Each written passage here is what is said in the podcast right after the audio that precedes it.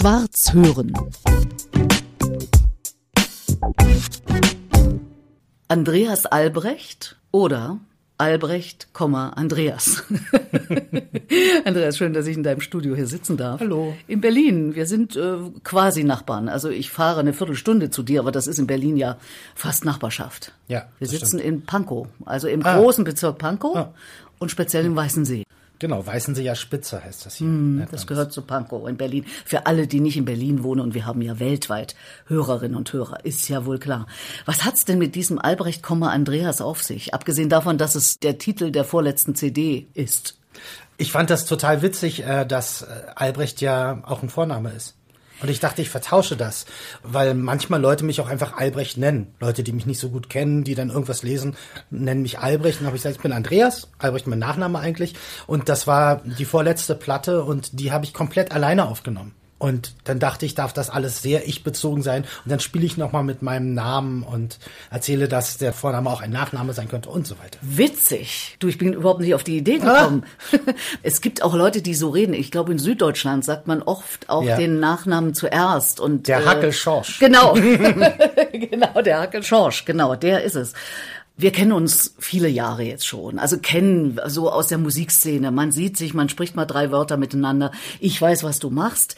Du bist ein wirklich vielfältiger Musiker, Komponist, Produzent und was alles noch. Was hätte ich vergessen? Das ist es schon hauptsächlich. Das ist es schon hauptsächlich. Als Dienstleister bin ich tatsächlich am wenigsten unterwegs, aber ich mache manchmal auch Hörbuchregie.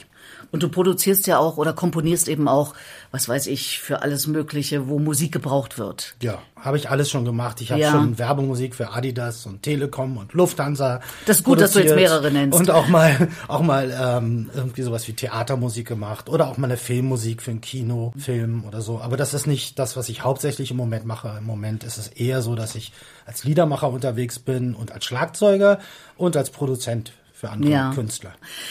Das deckt sich auch mit meinem Eindruck, als ich nämlich doch noch mal ein bisschen versucht habe, was über dich rauszukriegen. Als Journalistin recherchiere ich natürlich. Und da finde ich dann unter Bio, also Biografie, finde ich auf deiner Website CD-Produktion, Hörbuchproduktion, Konzertproduktion, Konzertankündigungen. Und das war's dann aber auch schon. Das heißt, dein Leben ist Musik. Ja, eindeutig. Und Kind im Moment. Ja, du bist ja junger Vater. Ja, aber ich habe tatsächlich nichts anderes in meinem Leben gemacht. Ich bin nach dem Abitur, habe ich mich an der TU hier in Berlin eingeschrieben, Kommunikationswissenschaften. Aha. Und habe es geschafft, 13 Semester ohne Schein zu studieren und habe eigentlich nur Musik gemacht. Und ein bisschen in den ersten Jahren noch gejobbt und eigentlich nur Musik gemacht, mein ganzes Leben. Naja, ist ja auch in Ordnung. Ich meine, Musik ernährt dich, Musik ist dein Leben, Musik ist deine Profession, deine Berufung, kann man das sagen? Ja, ich denke in Musik. Das ist meine Sprache, so sag ich immer. Als wir das Ganze so angegangen sind, da kriegte ich äh, folgende Zeile von deinem Manager. Seine Oma ist 101. Er ist gerade mit Mitte 50 Vater geworden, wobei das ist jetzt dreieinhalb Jahre her. Kind ist dreieinhalb. Sein Vater starb früh an Krebs.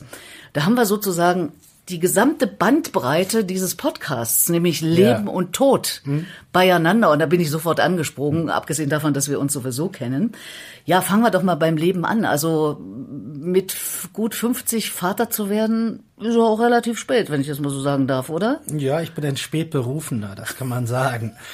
Tatsächlich habe ich eigentlich nie so richtig geplant, Vater zu werden, aber offensichtlich habe ich es auch nicht verhindert.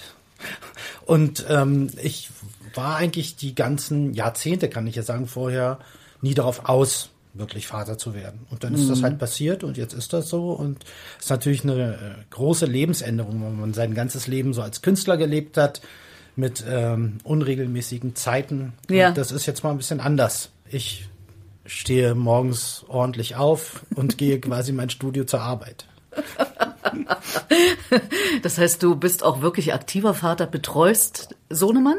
Ja, Ja. ist ein Sohn. Wir teilen uns den eigentlich äh, so gut wir es können auf. Meine Freundin ist Politikwissenschaftlerin und äh, hat ihre eigene Karriere und äh, eigentlich haben wir jetzt nicht eine klassische irgendwie Rollenverteilung in dem Sinne. Wir versuchen uns das alles aufzuteilen. Ist ja nicht so leicht. Wenngleich du ja ein Musiker bist, der jetzt nicht jeden Abend durch die Lande zieht oder Mhm. sowas, sondern durch die Produktion. Und wir sitzen hier in deinem Studio, das ist ja heimelig. Also das ist ja wie ein Wohnzimmer. Ja. Mit Musikinstrumenten und äh, Technik. Ja. ja, nein, so viel live spiele ich nicht. Ich würde es gerne für das nächste Jahr ein bisschen intensivieren, mehr als Liedermacher unterwegs sein, aber ich bin eben tatsächlich tagsüber in der Woche sehr viel im Studio hier mit Künstlern. Unterwegs sein, weil du ja auch eine neue CD draußen hast, die dann witzigerweise nach außen, nach innen heißt. Bist du draußen? aber auch drin, mhm. oder? Ja. Wie bist du auf den Titel gekommen? Oh, die Geschichte ist ganz lustig. Es hieß eigentlich, wegen der Vaterschaft, hieß das Album als Arbeitstitel ähm, Schlaflosland. Ja, und so heißt ähm, ja auch ein Song. Ja, und ich wusste aber schon, dass die Platte so strukturiert sein würde, dass die erste Hälfte alles Stücke sind, die den Fokus nach außen haben, die hinteren Stücke alle den Fokus nach innen und konnte das aber dann über die Vorworte, die ich geschrieben habe, nicht richtig transportieren. Und ich wollte es irgendwie erzählen, dass das nach außen und nach innen heißt. Und Holger Samann, mein geschätzter Kollege und Freund, hat alle meine Vorworte, die versucht haben, das zu erklären, wie die Platte strukturiert und gemeint ist, hat er einfach zerrissen. Und ich habe es dann nicht geschafft und habe dann daraufhin gesagt, okay, dann muss zumindest der Titel so sein, dass ich das erzähle. Die ersten mhm. Stücke, alle nach außen gedacht die hinteren Stücke alle nach innen gedacht. Das Foto oder die beiden Fotos äh, sind dann auch ungefähr so strukturiert. Also bei dem einen sieht man dich äh, von hinten in Richtung, ja, weiß ich nicht, Mitte gehend, weil der Fernsehturm ist drauf. Das ist der Schweter Steg, das ist eine Brücke. Das ist da in ähm, Prenzlauer Berg. Und auf der anderen Seite nach innen, wo man das Cover übrigens drehen muss und innen drin ist es auch so strukturiert, gucken wir in ein Fenster mit einem sehr opulenten Kronleuchter. Ja, ich finde das so auf eine ganz schöne, äh, heimelige Art kitschig, aber, aber irgendwie sehr nett. Das Foto kam von dem Fotografen Christian Reister, der alle meine Fotos macht. Der ist vor allen Dingen ein Straßenfotograf mhm. und das ist so ein bisschen so ein Fundstück. Der hat ein tolles Auge und schafft es eigentlich immer im perfekten Moment abzudrücken. Und das hat er mal in Wien fotografiert. Ah. Es ist nicht extra dafür das Album fotografiert worden, sondern wir haben eher in seinem Fundus gesucht, was er hat, was thematisch passen könnte. Mm, mm. Und ich wollte für die nach Innenseite etwas haben, was nicht ganz so düster ist oder morbide, sondern ein kleines Lächeln in sich trägt. Na, jedenfalls ist es nicht bei dir zu Hause. Wohnst nee. du auch in Pankow oder? Prenzlauer Berg. Also auch im weitesten Sinne ja. Pankow, großer Bezirk Pankow. Und du bist ja Berliner. Oh ja. Obwohl du einen leichten nordischen Slang hast. Zumindest höre ich das, ja. Oh, bin Westberliner, ich komme aus Reinickendorf. Ah. Und als ich so mit 16, 17 Jahren mal meine Stimme auf einem Kassettenrekorder gehört hatte, war ich ganz schockiert, wie stark ich Berlinere und dass ich genauso klinge wie meine Eltern. Und das war mir damals äh, pubertierend unglaublich peinlich. Und dann habe ich mir das tatsächlich äh, mit großer Konzentration abgewöhnt. Mhm. Habe dann versucht, langsamer zu sprechen und dann diese Berliner nicht mehr zu machen. Und ja. äh, das ging dann über zwei Jahre und dann ging es auch halbwegs. Also ich habe es mir nicht, eigentlich abtrainiert. Ja, wenn ich nicht wüsste, dass du Berliner bist, würde ich das nie vermuten, weil du okay. eben sehr Hochdeutsch mhm. sprichst mit ja. einem leichten nordischen Akzent. In meinen okay. Ohren okay. zumindest. Wie gesagt, sehr sympathisch. Ich höre ja Musik, spätestens seitdem ich diesen Podcast mache, eben mit dem Blick auf Leben und Tod. Und da fiel mir in dem Song Tiere an den Oberflächen, wo ich erst dachte, was ist das denn? Tiere an den Oberflächen, fielen mir diese wunderbaren Zeilen auf. Jetzt ist die Anzahl der Jahre, die kommen, geringer als die Anzahl der Jahre, die gingen. Dachte ich, ist genau umrissen Leben und Tod. Ja. Das heißt, du denkst jetzt so Anfang 50 schon auch über die andere Seite nach, oder? Ja, die ist da. Mhm. Also das ist, es ist ganz klar. Man, also ich zumindest denke schon noch darüber nach, was ich gerne machen möchte, was so für Ziele ich habe. Oft sind das tatsächlich Albumkonzepte, vielleicht mal mit einem Streichorchester, Streichquartett was aufnehmen mhm. oder ähnliches. Die Uhr tickt. Das habe ich tatsächlich vor Mitte 40 nie so empfunden. Jetzt ja. spüre ich das stärker. War das dann vielleicht auch die Zeit, als dein Vater starb oder ist er schon länger tot? Das kommt ungefähr hin. Mhm. Diese Beschäftigung mit dem Tod des eigenen Vaters, die löst natürlich einiges aus, das stimmt. Also insofern hast du vielleicht recht, habe ich noch nie drüber nachgedacht. Mhm. Und wie war das? War das eine schlimme Zeit? War das eine normale Zeit, weil Menschen irgendwann in höherem Alter eben sterben? Der war gar nicht so alt, der war Mitte 60 oh und ja, der ist, ist eben an, der ist an Krebs gestorben und unser Verhältnis war kein extrem harmonisches. Insofern war es für mich sehr einschneidend, weil es für mich auch eben ein Wendepunkt bedeutete im Denken über mich selbst. Und als er dann sehr krank war, konnte ich innerhalb von zwei, drei Monaten sehr gut meinen Groll auf ihn loslassen, den ich aber eigentlich über viele Jahre irgendwie in mir getragen habe. Wir waren auch nicht zerstritten, das kann man nicht sagen, aber es war eben keine wahnsinnig freundschaftliche Beziehung. Ich glaube schon, dass viele Dinge, die ich ihm so, ich sage mal, vorwerfen würde, Ja. sind in meiner Struktur, in meiner Persönlichkeitsstruktur auch absolut vorhanden. Lässt du da was gucken? Na, ich bin auch ein wilder Typ, der eigentlich immer gerne weiter will. Das ist natürlich auch nicht immer einfach Du meinst für die Umwelt, für die Umwelt. Ja. fürs Umfeld. Genau. Mich, mich, mich interessiert eigentlich immer das Neue, das, was ich noch nicht kenne. So ständig in Unruhe oder wie nennt man Ja, das? das kollidiert auch ein bisschen mit dem Familienleben. Und das war, glaube ich, bei meinem Vater auch so ein bisschen so. Aber du machst es mit deinem Sohn besser. Das äh, kann man gar nicht sagen. Ich gebe mein Bestes. Denke ich zumindest. Ist der auch musikalisch? Deutet sich Mein da schon Sohn was ist an? total musikalisch, der singt die ganze Zeit und weil ich auch so ein Quatschkopf bin und wir zusammen immer Texte verhohne piepeln, fängt er auch schon an, irgendwelche Lieder, sowas wie alle meine Entchen so mit eigenen Texten zu versehen, die totaler Quatsch sind. und was er eine Zeit lang gemacht hat, ist halt, dass er tatsächlich, ähm, weil ich das ihm vorgesungen habe, Hafencafé von Manfred Mauchenbrecher, den Ja. Refrain immer mitgesungen Ja. hat. Also, der ist musikalisch. Und wenn er hier bei mir im Studio ist, dann trommelt er auf allem rum und will auf dem Klavier spielen. Und heute Morgen wollte er auch so um kurz vor acht auf dem Klavier spielen. Das wollte ich aber nicht, da war ich noch zu müde. Maurenbrecher, dein Name ist gefallen, mit dem machst du ja ganz viel und schon ganz lange. Ja. Mhm. Hafencafé kennt man vorwiegend von Ulla Meinecke. Manfred singt es auch selber, aber sagen wir mal so, äh, der große Durchbruch des Songs ist, glaube ich, durch Ulla gekommen, oder? Ist ja so auch Mhm. Eine ihrer Hits. Glaube ich. Ja, gewesen, Würde ich, ne? würde ich sagen. Aber es ist eben geschrieben von Manfred. Manfred, ja, Und genau. war immer für mich einer der berührendsten Songs, die ich so kenne im deutschsprachigen Raum. Ja, finde ich auch. Also kommt mir sofort in den Sinn, weiß ich sofort, was das für ein Song ist. Bei den so vielen Songs von Manfred Maurenbrecher. Hunderte. Ja, Wahnsinn. Also, und du produzierst ihn ja schon länger jetzt, Oh, ne? 1995 haben wir uns kennengelernt und dann ab 96, glaube ich, haben wir zusammen mal bei der Platte zusammengearbeitet und ab 97 oder 98 habe ich ihn dann produziert und produziere eigentlich alle seine Soloalben, also die unter seinem Namen laufen, unter Manfred Maurenbrecher. Ich müsste mal zählen, aber es sind über zehn, die ich mit ihm gemacht habe. Ja. Und es ist immer wieder eine Freude. Ein sehr kreativer Kopf. Ich kenne ihn übrigens länger als du. Hm, ich habe gerade mal ich. überlegt, weil ich habe als junge Journalistin bei DT64, beim Jugendradio DT64, ihn begleitet äh, 1988, 89. Entweder in dem einen oder dem anderen Jahr, das weiß ich auch immer nicht mehr ganz genau. Jedenfalls noch vor Mauerfall. Da gab es eine Rockpoetentour durch äh, die DDR und da habe ich Ulla Meinecke und Manfred Maurenbrecher, die sind als Duo getourt. Und es gab noch vier andere Duos und die trafen sich dann zu acht in Berlin-Weißensee übrigens, da wo wir jetzt hier sitzen, zu einem riesengroßen Konzert mit Hunderttausenden von Leuten. Und äh, da habe ich Manfred und Ulla sehr genau kennengelernt. Also so lange kennen wir uns auch schon. Und ich komme manchmal nicht nach mit dem Hören, was er so äh, produziert oder was du produzierst mit seinen Songs. Der Wahnsinn.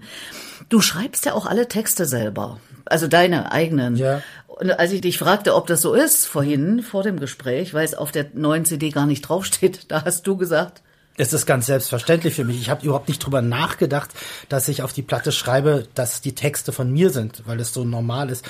Tatsächlich bin ich jemand, der Cover-Lied-Programme sich manchmal anhört von anderen Leuten, aber ich schätze viel mehr selbstgeschriebene Lieder von Leuten. Das honoriere ich stärker, auch wenn sie nicht immer gelungen sind. Aber ich finde es toll, wenn Leute sich hinsetzen und das, was sie bewegt oder was sie denken, zu Liedern machen. Und Coverversionen, ja, das ist okay, das äh, sollen die Leute alle machen. Ich bin nicht der größte Fan davon.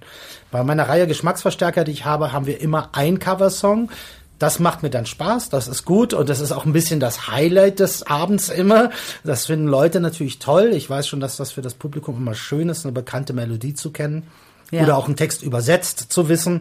Aber ich selber finde es wirklich großartig, wenn Leute eigene Kunst schöpfen.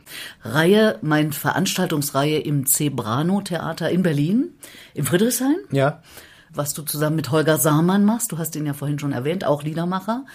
Und ein kleines Theaterchen, aber hat sich etabliert, eure Reihe da, ne? Ja, ein großartiges Theater. Wir machen das aber nur einmal im Monat, am ersten Mittwoch des Monats. Kleines, schnuckliges Theater, liebevoll betrieben von einem Verein. Großartig, mhm. sehr schön, aber eben ein bisschen Theaterstyle. Also die fangen wirklich pünktlich um 19.30 Uhr an normalerweise mhm. und wer dann zu spät kommt, der kommt unter Umständen nicht mehr rein. Also es ist keine Kneipe, es wird nicht getrunken während der Veranstaltung, sondern man sitzt da auf bequemen Stühlen und hört wirklich zu. Lied trifft Literatur. Genau. Heißt das Ganze, ja. ja. Du hast gerade gesagt, nicht alle Lieder sind gelungen. Wann ist denn ein Lied gelungen? Also natürlich als professioneller Liederschreiber gibt es ja da mehrere Ebenen. Auch diese intuitive Ebene, ob ein etwas bewegt, aber vielleicht auch das spätere Hören, dass man sagt, ich analysiere nochmal den Text oder gucke mir, was da harmonisch passiert. Und manches davon kann äh, quasi nicht gelungen sein. Mhm. Man kann sagen, oh, der Text geht eigentlich gar nicht auf, aber es kann einen trotzdem wahnsinnig berührt haben. Und dann ist es doch wieder gelungen. Und für mich selbst tatsächlich liebe ich es, Lieder zu schreiben. Und für mich ist schon ein Lied dann gelungen, wenn ich es überhaupt schreibe an sich. Selbst wenn es nachher nicht gut wird. Aber ich versuche ein Lied so zu machen, dass es wirklich etwas, was mich bewegt, ausdrückt. Und wenn ich das mache, versuche ich daran zu wachsen. Und oft ist dann Diskurs, äh, den ich bearbeite. Und insofern ist schon das Machen eines Liedes irgendwas, was ich mit Gelingen beschreiben würde. Hast du auch schon mal ein Lied über deine 101 Jahre alte Oma gemacht? Nein. Aber das wäre doch mal ein was Lied jetzt. über sie habe ich noch nicht gemacht. Ich muss gerade wirklich kurz überlegen, ob Teile ihrer Biografie irgendwo auftauchen. Ich glaube tatsächlich nicht. Die Erfahrungen, die ich mit ihr gemacht habe, die fließen natürlich in mein Wesen ein und insofern sind solche Erfahrungen mit anderen Menschen natürlich immer Teil der Texte, mhm. weil natürlich kein Liedermacher schreibt eins zu eins, was er so und so erlebt hat. Alleine mhm. in dem Augenblick, wo man es reimt, verändert sich die Beobachtung, die man hatte. Mhm. Aber ich glaube, ich habe noch nie richtig über meine Oma an sich geschrieben. Für mich ist das jetzt eine gute Überleitung ähm, zu der Idee Richtung Lebensende, aber durchaus auch schon eher, weil Richtung Lebensende ist es dann manchmal auch zu spät, da hat man vielleicht keine Lust mehr und ist gar nicht mehr in der Lage. Aber die Rede meines Lebens zu schreiben, mit meiner Hilfe in dem Falle, wie wären das, wenn du für deine Oma, die ja nun mit 101 vielleicht gar nicht mehr so lange lebt. Ich weiß es nicht, reine Vermutung, vielleicht wird sie ja auch 110 oder 120. Auf alle Fälle ist das ja ein stattliches Alter, ihr mal das Lied ihres Lebens zu schreiben. Das ist eine tolle Idee. Ich weiß nicht, was sie jetzt noch so ganz detailliert davon mitbekommen würde. Sie würde es natürlich wahrnehmen. Sie lebt sogar noch zu Hause. Nein. Doch, sie wird betreut, äh, vor allen Dingen auch von meiner Tante und ähm, ihrem Mann und meiner Cousine. Es wäre aber eine tolle Idee. Aber es ist auch so komisch, finde ich. Also vom Gefühl würde ich denken, das ist so, als wenn man so einen Abschluss schreibt. Aha. Weißt du, also so. Dann doch Angst vom Tod? Ja, naja, also man möchte das auch nicht so herbeischreiben oder reden. Also das fände ich seltsam, glaube okay. ich. Okay. Vielleicht, vielleicht, wenn sie irgendwann mal gestorben ist, vielleicht schreibe ich dann ein Lied über sie. Ah. Ich weiß es nicht die Idee finde ich trotzdem gut. Ja, guck, ich habe ja. sie auch gerade eben ja. in unserem Gespräch geboren. Und ich sage dir, das ist das Tolle an diesem Podcast, weil was da so alles entsteht, das ist doch toll. Also falls du es wirklich machst, lass mhm. es mich wissen, ja? ja? Weil das wäre ja nochmal ein Anlass, miteinander zu reden. Und wie ist denn das mit der 101 Jahre alten Oma? Das ist ja doch ein Alter, was ganz wenig Leute erreichen. Du hast mhm. schon beschrieben, mit dem mhm. Alltag betreuen. Ist das was, wo du sagst, das ist für mich eine erstrebenswerte Zahl, was mein eigenes Leben betrifft? Ich denke tatsächlich nur darüber nach, wie ich die Zeit, die ich jetzt habe, fülle. Mhm. Und wenn ich jetzt morgen vom Auto überfahren werde oder umkippe, hoffe ich, dass ich quasi möglichst viele Momente in meinem Leben genossen habe. Ich denke tatsächlich nicht darüber nach, ob ich gerne alt sein möchte oder nicht. Ich kann nur sagen, dass ich es nicht so schlimm finde, jetzt über 50 zu sein, trotz der Probleme, die dann natürlich zum Beispiel auch körperlicher Natur kommen. Ich genieße das schon auch, das Alter. Und darum geht's, glaube ich. Das ist ganz individuell. Wenn man dann 90 ist und man sich nur noch so durchs Leben schleppt, glaube ich, ähm, dann ist das nicht schön. Aber ich muss sagen, ich habe den sehr alten Burt Bacharach vor zwei Jahren den Komponisten ja. Burt Bacharach vor zwei Jahren in Berlin beim Konzert gesehen und es war eigentlich das beste Konzert meines Lebens. Und der Typ, was war der, 80 oder 90? Ich weiß es nicht unfassbar agil, großartig auf der Bühne, zweieinhalb Stunden Show und ich habe drei falsche Töne gehört. Und der hat die ganze Zeit gespielt und anspruchsvollste Musik. Und ähm, wenn man so alt wird, dann wow. Das ist dann toll. Dann würde ich gerne so alt werden. Aber Andreas, es scheint mir der Fall zu sein, dass wie bei den meisten Menschen der Gedanke ans Ende dann doch erstmal weggeschoben wird. Also, dass es ein Ende gibt und äh, man aber sagt, ist ja noch lange hin. Ist da sowas? Also das klingt so, als wenn du meintest, man würde es verdrängen absichtlich. Ja, beziehungsweise aber, am liebsten nicht drüber nachdenken. Also, aber ich, ich selber habe keine Scheu in Bezug auf, auf den Tod. Ich glaube, ich würde eher sagen, der Tod ist ein guter, geduldiger Freund, hoffentlich. Er wartet hoffentlich noch eine Weile. Ich glaube, ich habe tatsächlich eher Angst davor, zu sterben mit Schmerzen in einer unguten Situation, mhm. vielleicht auch einsam zu sein oder vielleicht Jahre davor zu haben, wo man nicht mehr leben möchte. Ich glaube, davor habe ich Angst. Vor dem Tod an sich. Der Tod an sich, alle Erfahrungen, die ich mit dem Tod gemacht habe, die sind irgendwie abstrakt. Und deswegen habe ich eigentlich auch keine große Angst vom Tod. Aber du hast gerade gesagt, die Jahre davor, die vielleicht äh, schwierige Jahre mhm. sind, dem ist ja Abhilfe zu schaffen. Du könntest ja sagen, so wie ich es mache, ich lebe selbstbestimmt, was du ja auch machst dann sterbe ich auch selbstbestimmt. Mhm. Ich werde, so ich dazu wirklich in der Lage bin, ich predige es und habe es bei mir ganz fest im Kopf verankert. Ob ich wirklich es schaffen werde, weiß ich noch nicht. Aber ich möchte dann auch selbstbestimmt sterben. Hm. Also ich finde, das Recht sollte jeder Mensch haben. Das finde ich total wichtig. Aber ich glaube, dass sich diese Situation erst in der Situation klärt. Man kann sich sehr viel darüber vorher sagen. Ich habe mal einen Menschen kennengelernt, der hatte einen Unfall und konnte nichts mehr an sich bewegen, außer seinen Kopf. Und der hat ein Jahr lang sein ganzes Umfeld letztlich angefleht, dass er umgebracht würde. Und nach dem ein Jahr wurde er zum glücklichen Menschen und hat noch total Teilhabe gehabt an kulturellen Events. Und er hat dann immer gesagt, gut, dass ich durch dieses Jahr durchgekommen bin. Er hat dann noch länger gelebt. Er hat noch viel länger gelebt Aha. und war glücklich. Mhm. Ich habe den kennengelernt auf einem Konzert. Er konnte nichts bewegen, war auf komplette Hilfe angewiesen, nur den Kopf. Und der war ein glücklicher Mensch. Und deswegen glaube ich, dass das einfach nur die Situation dann zeigt. Ich finde, jeder sollte das Recht haben, das finde ich wichtig vom Gesetz her, das Recht haben, seinem Leben ein Ende zu machen. Da wird ja jetzt dran gearbeitet. Gerade mhm. im Sommer konnte man sich im Bundestag da noch nicht auf eine der beiden Gesetzentwürfe einigen, aber es muss was passieren. Das Bundesverfassungsgericht hat 2020 gesagt, die jetzige Gesetzgebung ist nicht mehr in Ordnung. Es muss einen assistierten Suizid geben mhm, dürfen. Mhm, mhm. Und da muss eben einfach jetzt noch weiter gearbeitet werden an der mhm. Geschichte. Ja, ich gehe mit dir mit. Wenn ich morgen oder jetzt heute vom Auto überfahren werde, dann ist es vorbei. Ich habe vorher intensiv gelebt und mache das jeden Tag. Das machst du ja auch. Wie wird's denn sein, wenn es denn wirklich mal so weit ist? Ähm, bist du auch schon ab und zu mal auf Trauerfeiern und erlebst, wie das so abläuft? Wie kannst du dir das für dich vorstellen oder ist da noch kein Gedanke? Wird da Musik von Andreas Albrecht gespielt? Gibt's da eine Rede von Andreas Albrecht? Ich habe tolle Trauerfeiererfahrungen gemacht. Die einschneidendste war eigentlich, als ein Freund in Holland gestorben ist. Der hat mit ähm, sehr engen Freunden zusammen gelebt und der ist dann irgendwann gestorben und der wurde eine Woche lang in seiner Wohnung aufgebahrt auf so einer Kühlplatte. Da sind alle Leute gekommen, ganz viele Leute gekommen, über die Woche verteilt und ähm, haben sich verabschiedet von ihm. Dann haben wir ihn genommen, haben ihn ähm, mit einem ähm, Transportfahrrad in eine Mühle gefahren und haben ihn neben eine Bühne gestellt und äh, dann gab es ein großes Konzert mit ganz vielen Freunden. Er lag. War er Musiker? Er war Musiker. Ah, ja. Er lag tatsächlich neben der Bühne. Es war sehr, sehr traurig und sehr, sehr schön. Und Hat sehr, man ihn sehr, gesehen oder sehr, im Sarg? Er lag offen aufgebahrt. Und es war tatsächlich so, dass die, die das organisiert haben, zuerst dachten, man müsse was davor machen. Aber dann haben sie, als sie das so geplant haben, haben sie gewusst, nein, das geht nicht. Wir können ihm nicht den Blick auf die Bühne versperren. So war das Gefühl.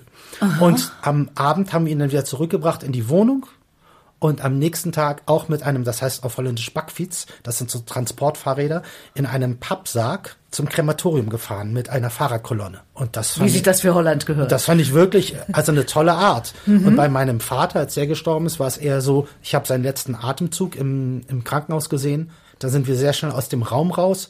Und das nächste Mal habe ich ihn quasi gesehen, würde ich jetzt mal sagen, in Anführungszeichen, in der Urne bei der Trauerfeier. Das war okay, es hat mich nicht traumatisiert, aber es war nicht so schön wie andere Trauerfeiern, die ich äh, schon erlebt habe. Soll dann deine vielleicht ähnlich sein wie die in Holland? Ja, eher so. Auf jeden Fall mit einem gerüttelten Maß Respektlosigkeit, wenig Andacht. Lass uns lieber feiern, was wir mit den Menschen hatten, als uns der Trauer hinzugeben, was wir verlieren. Also, da wird bestimmt Musik gemacht und da können die Leute ruhig mal alle freischnauze ihre Meinung über mich sagen. Das könnte spannend werden.